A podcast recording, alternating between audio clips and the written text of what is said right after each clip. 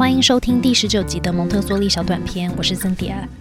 以前我们都听老一辈的人说要养儿防老，但时代好像变了，我们已经不再期待要养儿防老，但现在反而有越来越多的父母，甚至还在提供已经长大成人的孩子经济资助。不但如此，还有些继续与父母同住。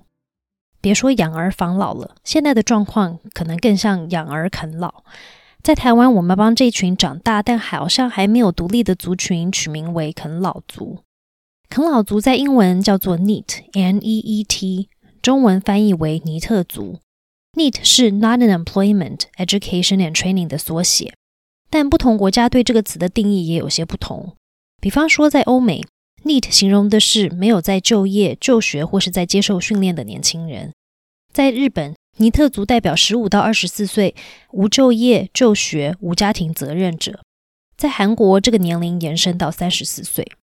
通常会成为尼特族或是啃老族的年轻人，是因为他们无法支持自己全部或部分的生活费用，需要仰赖父母抚养，或是必须与父母同住才能维持生活。他们也可能是短期或长期失业的人。因为家庭责任，例如育儿、照顾家人，或是因为身心障碍而无法就业的人，也可能是不想工作并从事危险或反社会生活形态的无连接者。他们也可能是积极寻求工作机会但尚未得到的人，也可能是因为旅行、追求自我学习、自愿选择脱离就业、学校或培训的自愿 need 者。年轻人对工作与薪资的期待与真实状况有落差，也是成为啃老族的原因之一。比方说，高等教育普及改变了年轻人的期待，包括提高对薪资的期待。但是，当他们的期待与实际能拿到的待遇有差别，或是他们不愿意为自己的目标付出努力，会有出现草莓族的现象。当年轻族群无法找到钱多、工作少、离家近的工作，他们宁愿待在家里。当父母又愿意提供住宿、经济支援，甚至生活照料来维持年轻人原本已经习惯的生活方式时，这又继续鼓励啃老族的现象继续下去。这在我们有特别保护与照顾孩子的文化里更为明显。根据一篇二零一四年的文章，在台湾十五到二十四岁的年轻人中有四十七万两千人是啃老族，也就是说，平均每十个人就有一位。十五到二十四岁的失业率是十二点三八 percent，并持续攀升中，相较于十年前提升了一点一二倍。不过，这样的现象不止在台湾发生，它是个在全世界都持续成长的趋势。也因如此，在二零一五年，联合国提出永续发展目标 SDGs 的第八项“促进包容且有序经济成长，让每个人都有一份好工作”的这个项目之下，NEET 是唯一被国际劳工组织列为针对年轻族群的议题。而啃老族的影响不止在个人层面，还会延伸到家庭与社会的层次。在个人层面，如此生活的年轻人通常会有脱离同才、学校、家庭与社群，或是被排挤的状态。这会明显降低他们的身体与心理健康。他们通常会感到迷失、忧郁，感到自己不值得。而他们长期的失业、使用酒精与药物、无家可归、有心理疾病的自杀的风险也会变高。在家庭层次，父母持续面临经济责任与压力，他们必须继续工作。所以，他们退休的年龄也必须延后，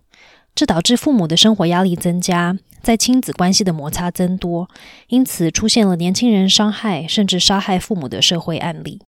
有一个研究显示，有百分之六十五的父母期待孩子经济独立的能力应该是随着孩子的年龄增加，但百分之五十四的父母说他们在之前的十二年间都有持续提供已经是成人的孩子经济上的支持。成年是十八岁。意思是说，被父母资助的孩子都已经至少三十岁了。在经济支持上，父母提供最多的是教育费用，占他们资助的百分之六十九。再来就是基金、存款或投资，占百分之三十。也就是说，台湾的父母除了支付孩子的学费外，还会帮他们做储蓄与投资。问卷中有四分之一的父母还在支付孩子的医疗费用、租金或是生活费。台湾的父母普遍觉得提供孩子经济资助是对的，所以除了自己的生活费外，他们百分之三十六的可支付收入都会放在年轻的成人孩子上。这些提供孩子资助的家长中有百分之三十四还提到，他们必须减低自己的生活费用，如此才能提供更多的经济支持给不同的家庭成员。在社会层次呢，尼特族产生的后续效应不止于父母还必须持续抚养他，更严重的是，这样的生活方式很可能会伴随着年轻人与社会脱离。当然，一个人会走上与社会脱离有各种原因，他们也有着互相影响与循环性的关系。这包括个人因素，例如生理容易感性、基因的罕见疾病体质、环境危害、人格、IQ、生活技能等。第二个是家庭的因素，例如家庭冲突、父母离异、惩罚式的亲职形态、家庭的依附弱、单亲、失业、心理疾病家庭史、父母滥用药物，或者是代间的危机等。第三个是媒体的因素，例如对青少年塑形不佳。霸凌网络、数位鸿沟、网络成瘾、关系改变等。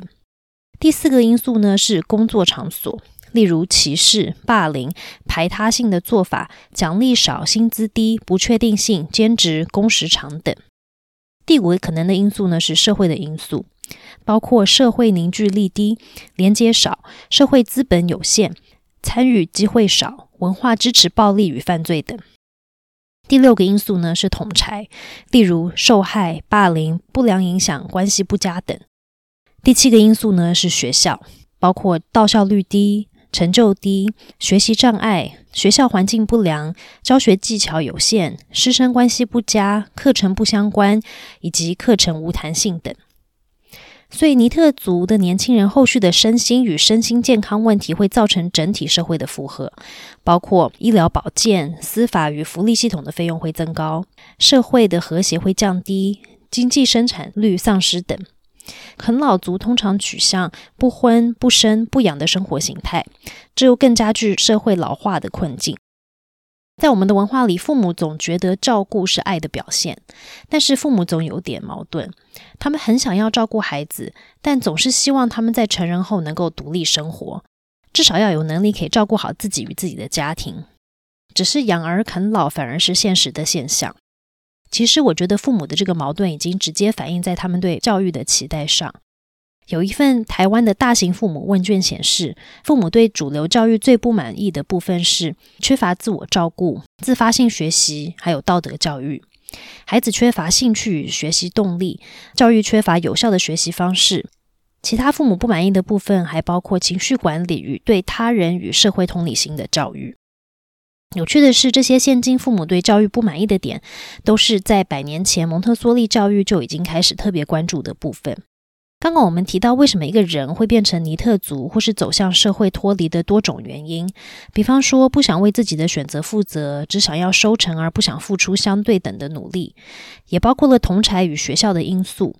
同才面临受害、霸凌、不良影响、关系不佳，或是在学校有到校率低、学习障碍、师生关系不佳，或者是课程无弹性等等的问题。蒙特梭利教育或许是从教育面处理啃老族与社会脱离的一个解方。教育与发展是从出生开始，因为发展有不同的黄金期。大脑发展、人类学与心理学的研究显示，青少年阶段是个个体化 （individuation） 的黄金期。在青少年阶段，每个人都必须经历荷尔蒙、身体与生理的巨大转变。在这个过程中，一个人将从孩子蜕变成一个成人，也就是在这个期间的各种体验会帮助他去认识、理解与接纳自己，并找到自己在社会要扮演的角色。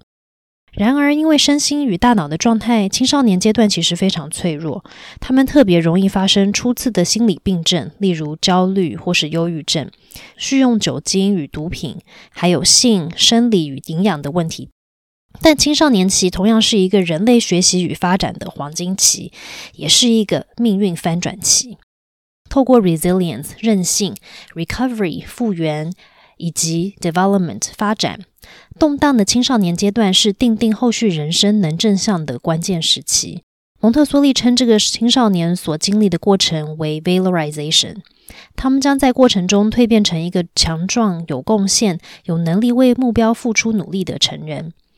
针对给青少年的教育，蒙特梭利最着重在陪伴青少年度过这个充满挑战但非常重要的人生阶段。想象一个青少年就像是一只正准备展现自己已经是学会怎么飞的小鸟，但为了要证明自己已经会飞了，他必须在还不能完全确定自己真的可以做到之前，要先鼓起勇气跃出鸟巢。这绝对需要一些冲动、冒险精神、胆量、挑战，还有勇气。而这些专属于青少年的特质，同样也是为什么成人总是会觉得他们很难处理的原因。为了符合青少年的发展，蒙特梭利教育预备给这些要跃出鸟巢，也就是他们以往习惯的舒适家庭，来证明自己已经可以独立生活的第二个家。这是一个与同才以及能理解他们、注重他们的心理需求的成人同住在一起的生活环境。这个住宿环境是一个真实社会的缩影，有挑战，有困难要面对，有错综复杂的人际关系要处理，有经济与环境的议题要解决，当然还有民生生活需要自己去负责。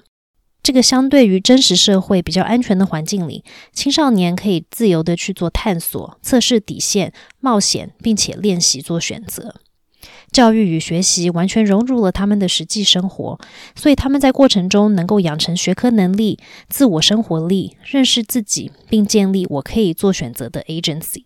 而以和平与让世界更好为人生目标的蒙特梭利教育，在整个成人的预备课程与住宿的设计上。都是为了帮助这个青少年长出心中有别人的独立个体。